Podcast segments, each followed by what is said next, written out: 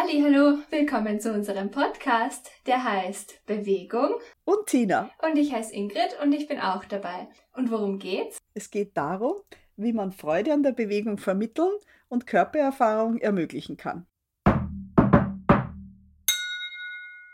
Ja, heute reden wir über Geräte auf- und abbauen. Also mit Geräten meinen wir die großen Geräte in der Turnhalle, wie zum Beispiel Kasten, Matten, Reck, Ringe, alles diese großen Sachen. Also für mich klingt das auf den ersten Blick so ein bisschen mühsam, aber ich weiß, dass es tatsächlich eins von Tina ihren Lieblingsthemen ist, Geräte auf- und abbauen. Und darum freue ich mich schon ganz besonders auf diese Folge und alle kreativen Ideen, die die Tina hat. Und genau, Tina, könntest du uns sagen, was wir heute vorhaben. Ja, also ich würde starten einmal mit, warum es mir so wichtig ist, Geräte aufzubauen. Es ist tatsächlich so ein Lieblingsthema, weil ich einfach die Freude der Kinder an Geräten merke und auch welche Fortschritte sie in kürzester Zeit machen. Und dann wie, also wie organisiere ich das, wie mache ich das, dass es möglich ist, Geräte auch schon mit sehr jungen Kindern aufzubauen. Und dazu möchte ich dann auch noch ein paar Beispiele geben. Dann geht's los. Also, warum ist es so wichtig, Geräte zu verwenden und aufzubauen? Ja, Geräte ermöglichen einfach sehr viel Körpererfahrung und melden auch einfach irgendwie gleich rück, ob etwas funktioniert oder nicht funktioniert. Vielleicht, wenn ich da gleich ein Beispiel dazu sage, wenn ich jetzt zum Beispiel äh, mit Kindern sage, macht ihr alle da Liegestützen, ja, und ich habe da jetzt 25 Kinder, dann dauert es ziemlich lang, bis ich bei allen 25 Kindern dafür gesorgt habe, dass diese Liegestützen halbwegs ordentlich ausgeführt sind, die der Rücken nicht durchhängt, auch nicht ein riesiger Berg gebaut wird. Und bis ich das dritte Kind kontrolliert habe, ist allen anderen schon Fahrt oder sie sind schon viel zu müde davon. Wenn ich jetzt da einfach ein Gerät nehme, ein Reck zum Beispiel, und sage, häng dich an die Unterseite vom Reck, dann merkt das Kind, hänge ich, dann habe ich es gut gemacht, falle ich runter, dann habe ich es nicht gut gemacht. Also man kriegt halt gleich Rückmeldung und das, das schätze ich irgendwie an den Geräten. Ja, und ich glaube, man kann auch einfach viele Bewegungen machen, die man sonst nicht machen kann, oder? So wie am Reck hängen. Da, da gibt es wenig andere Möglichkeiten dafür, würde ich sagen. Ja, genau. Es bietet schon einfach richtig interessante Möglichkeiten, die jetzt das Kind vielleicht auch nicht jeden Tag hat, die Möglichkeit. Ja, jeder hat nicht irgendeine Reckstange zu Hause im Haus oder im Garten oder hat gleich den Spielplatz ums Eck. Das heißt, es ist auch attraktiv, so ein Gerät. Mhm. Und wir haben ja in der allerersten Folge auch gehört, dass du das gern so in Stationenbetriebe und so einbaust. Also ich würde sagen, ich, also ich sehe auf jeden Fall, warum das wichtig und ähm, positiv ist, die zu verwenden. Und für mich, in meinem Kopf sind das jetzt eher so jüngere Kinder. Gibt es da irgendein Alter, wo du Geräte besonders empfiehlst oder wo du anfängst, die zu verwenden? Also ich habe Eltern-Kind-Turnstunden und dort verwende ich ganz viele Geräte. Und wenn wir jetzt so wie bisher so eher den Bereich ab der Volksschule sozusagen ins Visier nehmen, dann würde ich sagen, anfangen mit der ersten, zweiten Klasse. Also man kann gar nicht früh genug anfangen. Geräte zu verwenden. Und zwar deswegen, weil eben Kinder heutzutage kaum die Möglichkeit haben, an Geräten Erfahrung zu machen. Das heißt, sie können es ganz oft nur in der Schule machen, wo es eben diese Geräte gibt. Und je früher die Kinder die Möglichkeit haben, Geräte zu benutzen, desto unbefangener gehen die einfach auf ein Gerät zu. Es ist in der ersten, zweiten Klasse noch ganz anders als in der dritten, vierten Klasse. Da denken die Kinder schon viel mehr über das nach, was passiert, wenn ich da runterfall und kann ich mir da wehtun, weil ja die Entwicklung dieses über die eigenen Handlungen äh, nachdenken, äh, sich im Laufe der Zeit weiterentwickelt und je älter ein Kind wird, desto schwieriger wird es, so äh, sich etwas zu trauen. Ja, deswegen ist ganz wichtig, dass die Kinder sehr, sehr früh, am besten schon im Kindergarten oder in unserem Bereich, wo wir halt meistens drüber reden, so ab Volksschule und dann Mittelschule, da kann man einfach nur sagen, je früher, desto besser. Ja? Also es geht einfach ums Kennenlernen des Gerätes, um Erfahrungssammeln an dem Gerät und das ist einfach viel unbefangener in diesem Alter. Man, man, kennt ja, man kennt ja diese Geschichte, nicht, wo man immer so sagt, ja, wie wäre es, wenn wir jetzt als Erwachsene gehen lernen müssten? Ja, wir würden alle nicht gehen lernen, weil wir würden drüber nachdenken.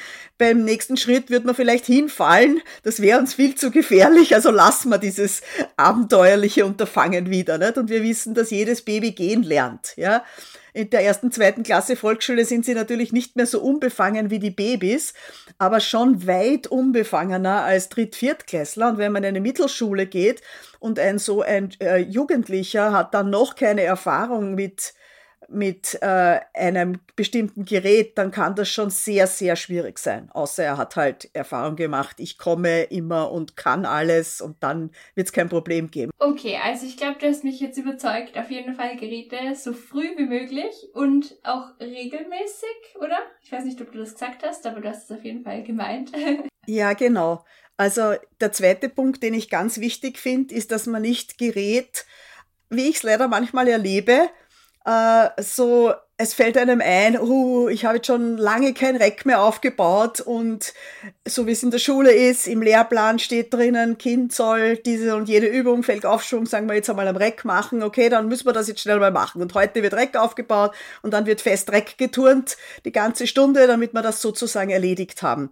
Äh, ich habe jetzt ein bisschen übertrieben, aber das ist eben genau nicht mein Zugang. Ja, mein Zugang ist, möglichst oft Geräte aufzubauen. Viele Kinder brauchen viele, viele Möglichkeiten, da Erfahrung zu sammeln, bis sie sich wirklich etwas trauen. Ja, also es, ich finde es viel besser, wenn das Rack in jeder zweiten oder jeder dritten Stunde einfach aufgebaut wird. Ja, oder wenn dort einfach ein Kasten steht.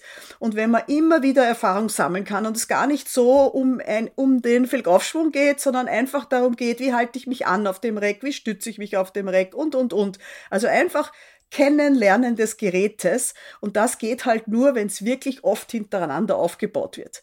Ich kann mich da an so eine Situation aus meiner Kindheit erinnern. Ich habe immer die, ich bin Union-Turnen gegangen und kann mich erinnern, dass da Kinder waren, die einen Fenstersturz gemacht haben. Aber ich hätte um ein, nicht um die Burg hätte ich mich dort zu dieser Station hingestellt, weil ich mich einfach gefürchtet habe davor, äh, da wirklich hinunter zu stürzen. Ich habe es auch ein paar Mal probiert, aber ich habe mich halt nie diesen diese Drehung nach vorne getraut. Und irgendwann dann einmal, ich habe das also, halt. Das ist jetzt bei den Ringen. Genau, das ist eine, der Fenstersturz an den Ringen, ja. Und ich habe halt diese Ringe, ich habe dort immer zugeschaut, aber ich habe es mich halt nie getraut. Und haben wir aber durch dieses viele Zuschauen, habe ich irgendwann den Mut gefasst, so und heute traue ich mich und heute stelle ich mich dort bei diesem Gerät an und mache das. Und das war für mich, ich habe es dann natürlich geschafft, ich habe mir dann wirklich drüber traut, aber ich habe ich hab das wirklich sehr oft sehen müssen und sehr oft beobachten müssen und feststellen müssen, aha, da passiert tatsächlich niemandem was, da hat sich niemand, hat sich den Kopf angehaut, ist irgendwie runtergefallen von den Ringen und dann habe ich den Mut gefasst und das getan. Und das setze ich in meinen Einheiten eigentlich eigentlich total um, dieses Erlebnis, ja, dass ich mir immer denke, ich dränge niemanden dazu, das zu tun, ich biete es einfach immer wieder an. Und deswegen ist mir auch wichtig, dass diese Geräte immer und immer wieder zur Verfügung stehen und nicht eine ganze Stunde wird jetzt an irgendeiner bestimmten Übung am Reck geübt, sondern es werden immer wieder verschiedene Übungen am Reck angeboten, in verschiedenen Levels, wie ich es eh schon angesprochen habe, auch, damit jedes Kind sich was finden kann und sich mit diesem Gerät, beispielsweise dem Reck, kann genauso der Kasten sein oder was auch immer, Taue, Stangen, sind auch oft so ein bisschen angstbesetzt, sich mit diesem Gerät eben anfreunden kann. Okay, also das klingt ja als super, wenn man die Geräte ganz viel verwendet und ganz viel hat. Aber in der Schule, die sind ja nicht aufgebaut, oder? Und das klingt jetzt irgendwie sehr aufwendig, dass man so viele Geräte so oft herräumt. Und wir wissen ja, es ist immer sehr wenig Zeit und, und die Bewegungszeit ist sehr wertvoll. Und jetzt ist die Frage, lohnt sich das wirklich, sich da Zeit zu nehmen, die dann auch wirklich auf und abzubauen?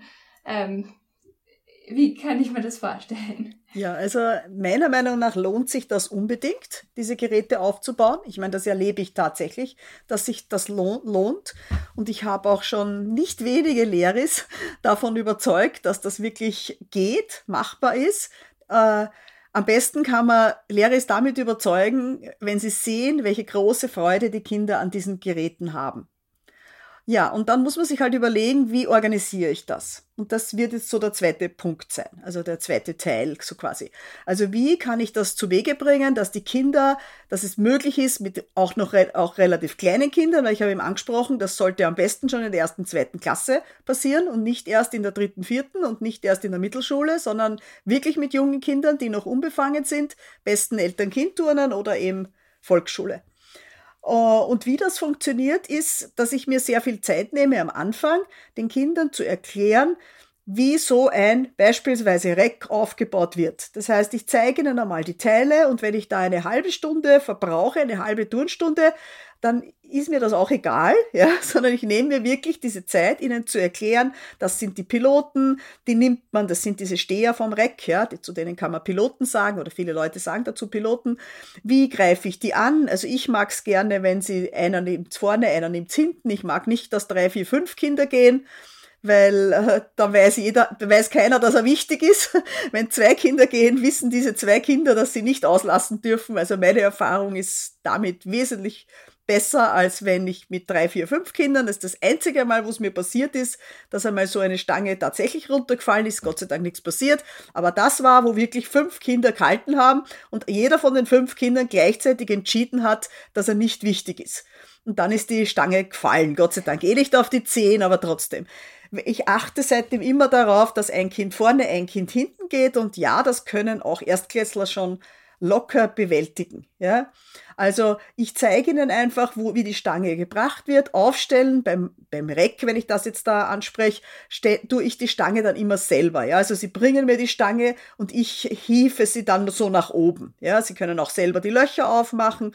Ich zeige Ihnen die Reckstange, die ist nämlich ja meistens relativ schwer, obwohl sie dünner ausschaut als diese Piloten, die Steher. Ich zeige Ihnen das alles ganz genau.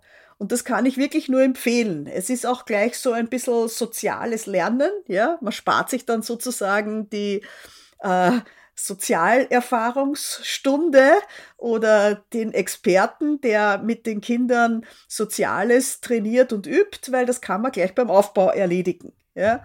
Und wenn die Kinder das gut können, dieses Aufbauen, äh, dann habe ich da kaum Arbeit damit. Also vielleicht zwei Punkte mal dazu. Erstens, wir haben jetzt mit dem, glaube ich, allerschwierigsten Gerät von allen angefangen, das Rack, oder? Das ist schon eines der größten Herausforderungen. Ja, Rack-Kasten ist auch manchmal Herausforderung. Rack baue ich halt sehr, sehr gerne auf.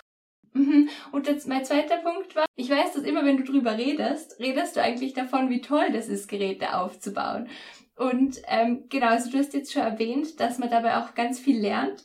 Magst du uns vielleicht gleich noch ein paar mehr Vorteile, noch ein bisschen Werbung fürs auch wirklich das Auf- und Abbauen an sich ein bisschen machen? Weil es geht ja, das ist ja nicht nur ein Mittel zum Zweck, sondern das hast du auch schon kurz angesprochen, dass das Aufbauen an sich auch schon wertvoll ist. Ja, genau. Ich glaube, man muss von dem wegkommen, dass man sagt, die Zeit, wo ich jetzt etwas aufbaue, ist eine verlorene Zeit. Ja, es gibt doch so viele Spiele, wo man Erfahrung sammelt, eben zum Beispiel gemeinsam einen Weichboden tragen. Da gibt's ganz viele Spiele, so Sozialerfahrungsspiele. Da gibt's kein Spiel, nicht einmal ein Spiel auf dem Weichboden, sondern es geht nur ums gemeinsame Tragen des Weichbodens zum Beispiel. Ja? Und das ist genauso bei einem Reck, das ist genauso bei einem Kasten. Und äh, es ist einfach Teil der Turnstunde, das herzurichten und genauso wertvoll meiner Meinung nach wie jeder andere Teil, weil man eben zusammenarbeiten muss, sich organisieren muss, man muss schauen, aha, da sind jetzt schon zwei Menschen bei diesem Piloten zum Beispiel, das sind genug, dort werde ich nicht gebraucht und ich muss mich umschauen, wo werde ich aber vielleicht sonst noch gebraucht, aha, da gehören noch Matten drunter oder da gehört noch eine Stange drunter, also man lernt ganz viel über Teamwork dabei. Und das ist halt eine ganz coole Geschichte, ja. Also das ist, das ist, finde ich, nicht zu verachten. Also das ist nicht verlorene Zeit, sondern das ist ganz, ganz wertvolle Zeit. Und wenn die Kinder das einmal können, sind sie auch nicht langsam dabei. Also ich mache das ja meistens so, dass ich die, äh, die Kinder schon aufbauen lasse, während sich, während die, die, der, die halbe, der halbe Teil der Klasse sich noch umzieht. Das heißt, äh, die ersten, schnellsten, die fertig sind, die können schon gleich einmal aufbauen die haben dann wenigstens gleich eine Beschäftigung und ich habe nicht so eine soziale Explosion, sage ich jetzt einmal, im, in der Garderobe, weil ein paar Schnelle ewig warten müssen und dann äh, auf Blödheiten kommen und die anderen zu segieren beginnen, äh, habe ich quasi für die, äh, die halt da so schnell sind, ein gutes Angebot. Kommt in den Turnsaal und helft's aufbauen.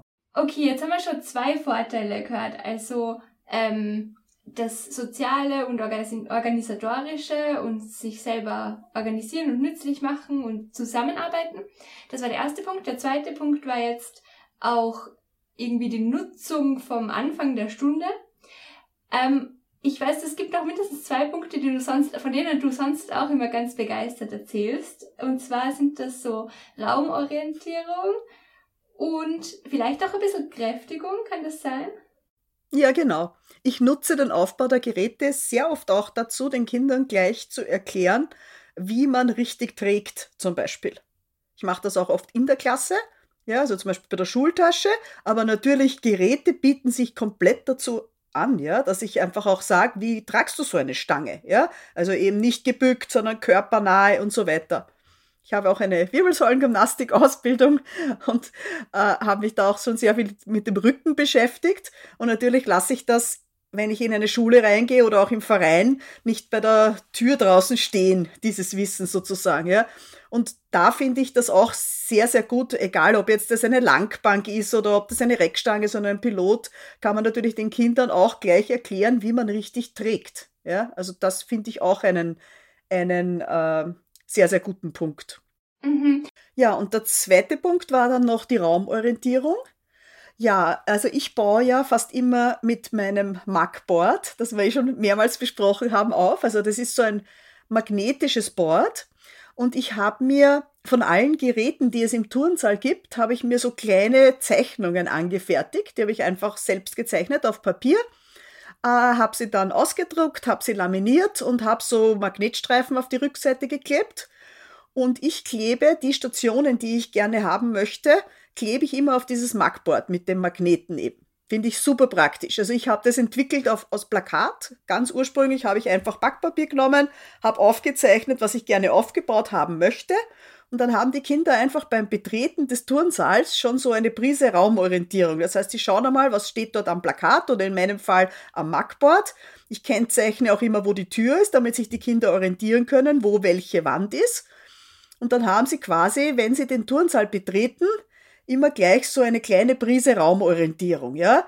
Äh, ich finde das super praktisch, weil ich glaube, jeder, der mal mit Kindern im Verein oder in der Schule zu tun hat, kennt das, dass man so irgendwie sagt, so, wir brauchen heute die Faltmatte, wusch und die Kinder sind weg. und dann kommen sie mit der Faltmatte und sagen, wo gehört die hin?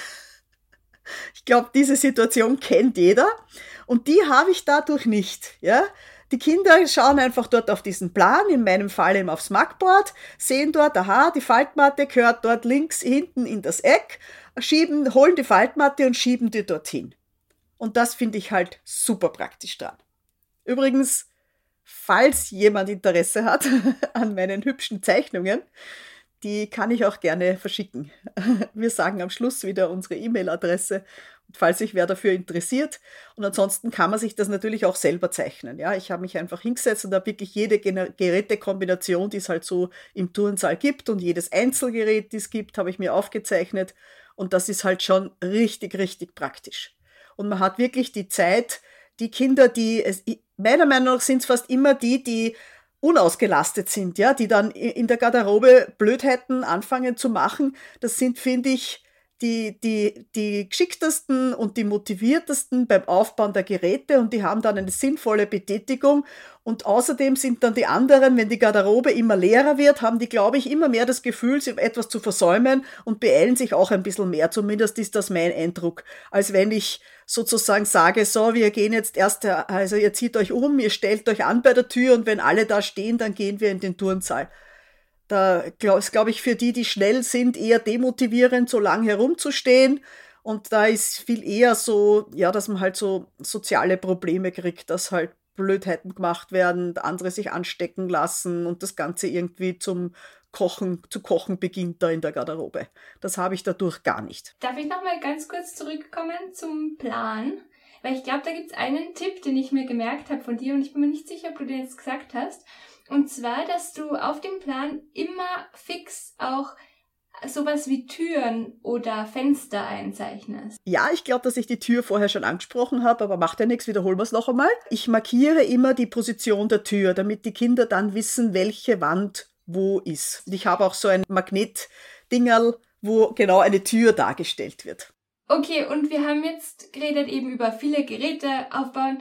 Ähm, wie viele Geräte pro Stunde baust du da normalerweise auf? Also ich schätze mal jetzt, dass man nicht immer alle Geräte aufbaut. Ich kann empfehlen, in einer Stunde immer ein bis zwei Geräte aufzubauen. Wenn die Kinder dann älter sind und es besser können, kann man vielleicht auch noch mehr aufbauen. Aber äh, ich finde, es ist richtig gut, ein bis zwei Geräte aufzubauen, weil das braucht dann nicht allzu viel Zeit. Und ich verwende dann einfach zusätzlich so kleine Stationen. Da habe ich eine ganze Menge an Karten mit kleinen Aufgaben, mit dem Ball oder mit gar keinem Handgerät, ja, mit so kleinen Handgeräten, die richtig, richtig schnell vorbereitet sind. Ja, und das finde ich, also in dieser Kombination geht's dann auch richtig gut. Also wenn ich sage ein bis zwei Großgeräte und dann dazu eine Menge kleine Stationen mit Bassalobecher, mit Ball, mit Reifen, mit Springschnur, mit einfach nur einer Matte am Boden liegen, die zähle ich jetzt nicht so unbedingt zu den Großgeräten. Es gibt in vielen Schulen und auch im Verein hat eben zur Verfügung, hat auch oft zur Verfügung diese Leichtmatten, die hat man ja ganz schnell hergeräumt oder kann man irgendeine Bodenübung oder so als Ergänzung dazu machen. Ja? Oder was ich eben auch oft mache, ist, dass ich eine Übung äh, ergänze, die man richtig vielfach machen kann. Ja, also jetzt sage ich einmal Ball an die Wand zum Beispiel, wenn ich dort einen Korb hinstelle mit zehn Bällen, dann können zehn Kinderpaare oder zehn Kinder sich an der Station beschäftigen und dann macht's nichts, wenn man das Reck oder den Kasten oder die, den Bock oder was auch immer für welche Station, wenn dort immer gleichzeitig nur ein bis zwei Kinder sein können. Und wie man jetzt konkret die Geräte aufbaut, da haben wir schon vorher zum Reck, das hast du uns ein bisschen genauer erklärt.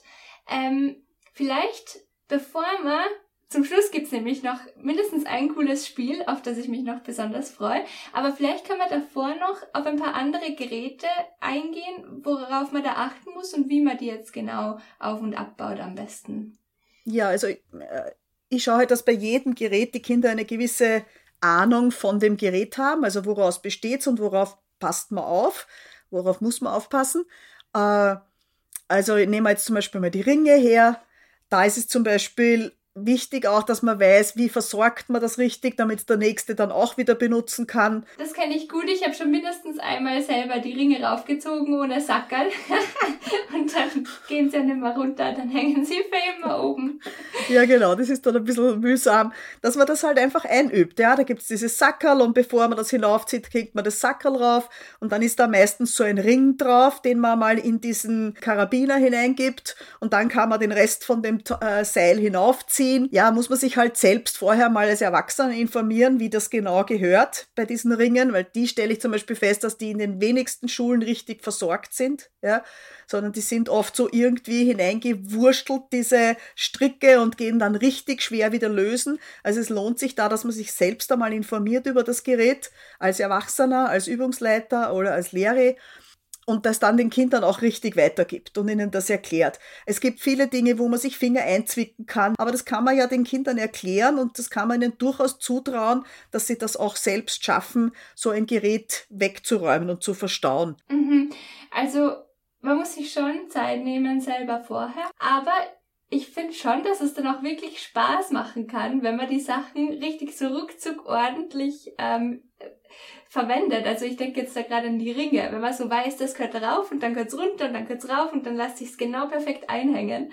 Also das macht ja sogar mir Spaß. Und ich weiß, dass es den Kindern noch mehr Spaß macht. Die reißen sich ja dann oft drum, wer darf das und das zumachen, wer darf das ähm, ja, ja, ganz genau. Zu, zu machen hauptsächlich Sachen irgendwie. Ja, ganz genau. Und ich habe es wirklich nicht erst einmal erlebt, dass genauso auffällige Kinder, die sonst halt irgendwelche Faxen machen, äh, die allerbesten Aufbauer sind. Und wenn sie dann noch Lob dafür bekommen, wie toll sie das können, habe ich einen, ein Mitarbeiter gewonnen und ein Kind, das sonst vielleicht Faxen macht und alle anderen mitreißt, äh, dadurch verloren sozusagen. Passt. Dann glaube ich, kommen wir jetzt schon langsam zum Schluss, aber jetzt kommt noch mein persönliches Highlight. Ein oder zwei Spielchen, die direkt mit Auf- und Abbauen zusammenhängen. Ja, es gibt eine so eine Gruppenaufgabe, die ich recht gern mache.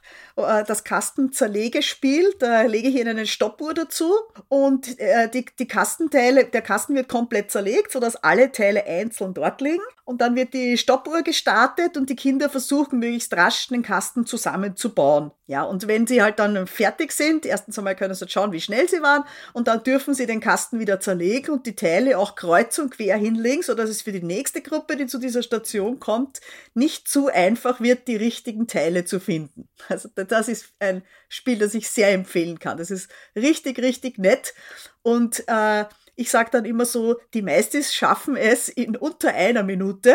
Und es ist wirklich am Anfang so, dass die Kinder da zwei, drei, manchmal sogar fünf Minuten brauchen, äh, um den Kasten richtig, aufzu äh, richtig zusammenzubauen.